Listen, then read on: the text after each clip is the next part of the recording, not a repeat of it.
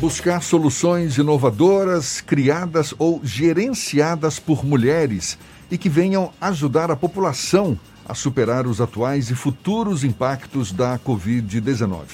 É com esse objetivo que foi lançado esta semana o segundo desafio de impacto Salvador Resiliente Mulheres e Tecnologia. Quem explica mais sobre este edital é a gerente de resiliência da CECIS, Secretaria Municipal de Sustentabilidade, Inovação e Resiliência, Daniela Guarieiro, nossa convidada aqui no Issa Bahia. Seja bem-vinda. Bom dia, Daniela. Jefferson, bom dia, Fernando, e bom dia para os ouvintes do programa Isso é Bahia. Daniela, é... esse edital prevê a seleção de 10 startups geridas por mulheres que possam vir a ser instaladas no futuro aqui em Salvador, é isso mesmo?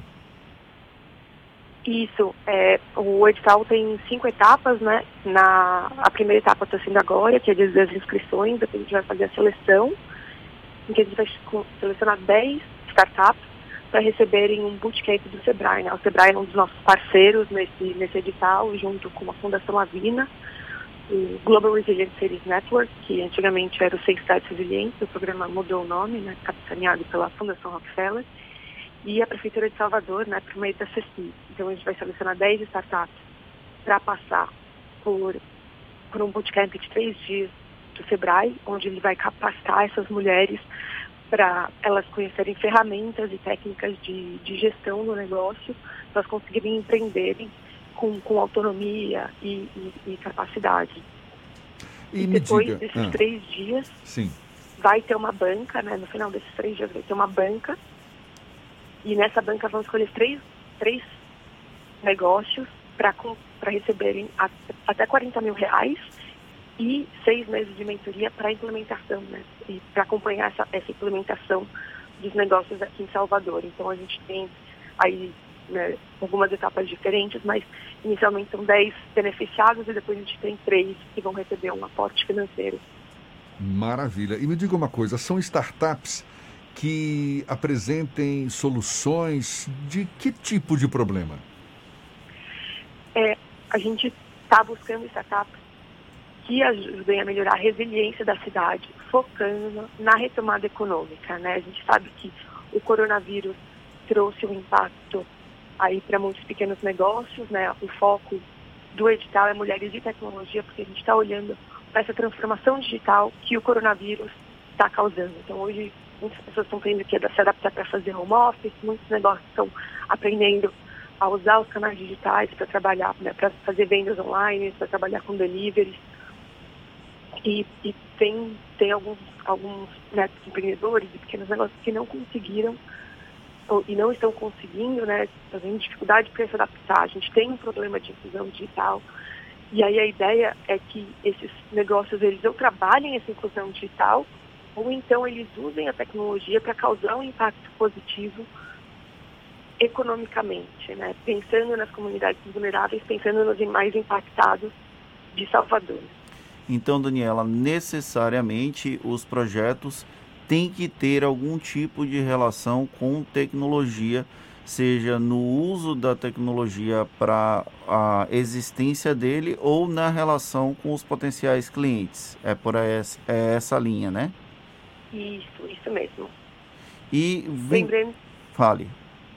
Não, é só para lembrar que quando a gente fala em tecnologia, a gente não está esperando que as pessoas nos apresentem um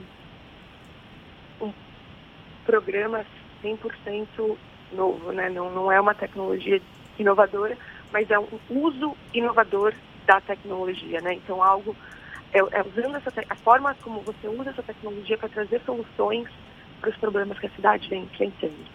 Nesse momento, nessa fase inicial das inscrições, vocês pretendem que o negócio já chegue pré-formatado ou ainda é o processo de formatação do negócio que vai acontecer ao longo de todo o projeto, já que inclui inclusive uma mentoria de seis meses? A ideia é que ele esteja é, mais pré-formatado, né? Porque você a capacitação ao bootcamp do Sebrae são três dias para você ser selecionado para receber o dinheiro. E a gente vai, né? Um dos critérios de seleção é justamente a, a maturidade da solução, né? Assim, o quão pronta ela está para ser aplicada, porque a ideia é que ela, seja, ela esteja sendo implementada já no final do ano em Salvador.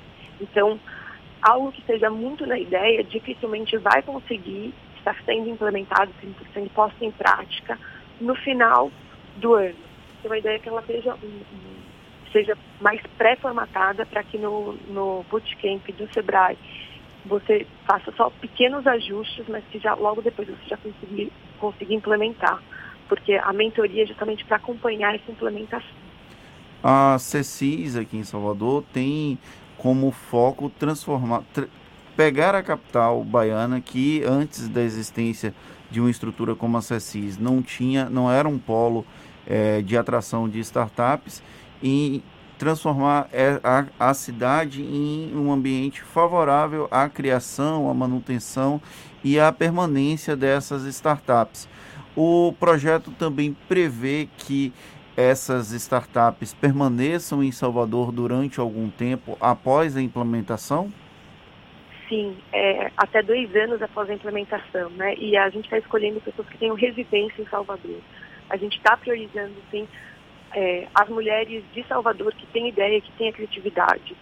Eu acompanhando, né, não só os editais CECIS, o próprio edital Salvador Resiliente que a gente lançou ano passado, mas outros projetos que vêm sendo realizados no Colabore, tem muita mulher soteropolitana com criatividade, com é, uma veia empreendedora para fazer acontecer e a gente quer priorizar assim, essas mulheres. Daniela, a gente percebe o surgimento de novos comportamentos, não é? Agora, por conta dessa pandemia, o que muitas vezes representa novas oportunidades de negócio. As startups, na sua opinião, você acha que devem estar atentas a que mudanças de hábitos e que podem representar alguma oportunidade de negócio, alguma oportunidade de inovação tecnológica? É, tem alguns movimentos né, e tendências. Então, uma das tendências né, é essa digitalização, e provavelmente vai continuar após a pandemia. As pessoas vão continuar fazendo compras online, vão continuar tendo, querendo fazer cursos. Né? A gente tem é, é, várias pessoas que passaram a, a, fazer cursos e a usar o ensino à distância durante a pandemia. Isso deve continuar.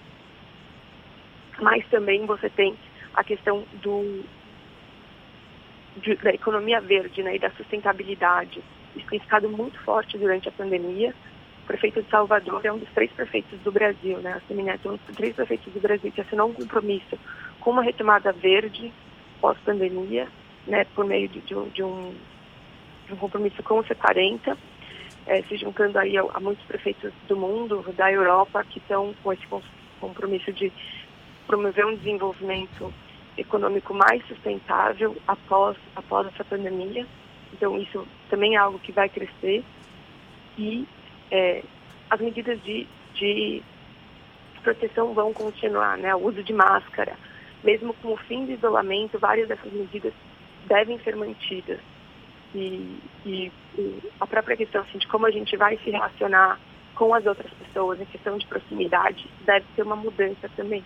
Então, tem aí algumas linhas de, de ação e de atuação que as startups podem olhar para passar a atuar é, ou para, enfim, como uma oportunidade de, de atuação daqui para frente.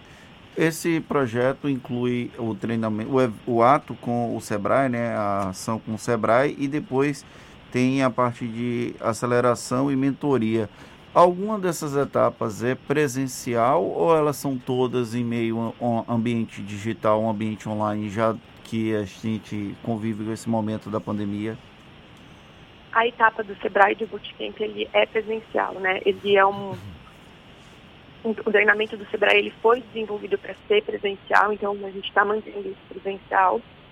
Vai ser no Colabore, inclusive, a gente já está vendo como fazer para ter um garantir o uso de várias salas ao mesmo tempo, porque é um número pequeno de pessoas, né? A ideia é que seja em setembro, outubro, enfim, mas tá, vai depender muito da pandemia, do que a, as autoridades de saúde no momento permitirem né, é, para eventos, número de pessoas em eventos e, e espaços né, entre elas. É, de repente até fazer do lado de fora, colabore como a Ceci já fez vários outros é, eventos do lado de fora do Colabore, usando o espaço verde que a gente tem, mas a ideia é que seja presencial, sim, essa, essa etapa, é, justamente pelo, pelo modelo que o SEBRAE desenvolveu.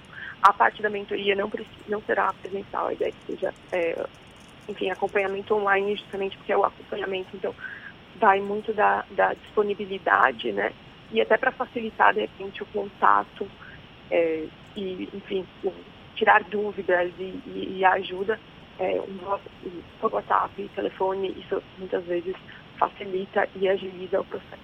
Daniela, para a gente encerrar, as startups já curiosas nesse edital, como é que podem ter acesso? Quais são os canais para se inscrever no segundo desafio de impacto Salvador Resiliente Mulheres e Tecnologia, que é o nome do edital, não é isso? Isso, isso mesmo. A gente o, vai subir hoje é, na página da CECIS um texto sobre o edital, onde você vai encontrar o link da plataforma. No nosso Instagram você também encontra o link da plataforma e de forma bem simples e fácil, porque a, a, a plataforma tem um nome meio completo, o Bit.ly, é, SSA Mulheres Tech. Mas no, vai estar no site da CECIS e no nosso Instagram também você vai conseguir encontrar, encontrar o, o link. Maravilha. Maravilha. Daniela Guarieiro, que é especialista em resiliência. Resiliência que é o que todos nós precisamos ter, não é? Após pandemia, durante pandemia. Muito obrigado. Daniela Guarieiro, gerente de resiliência da CECIS, Secretaria Municipal de Sustentabilidade, Inovação e Resiliência, conversando aqui conosco no Isso é Bahia. Muito obrigado mais uma vez e bom dia, Daniela. Muito obrigado, Jefferson, Fernando, e bom dia aí para vocês e para os ouvintes da, da Rádio à Tarde.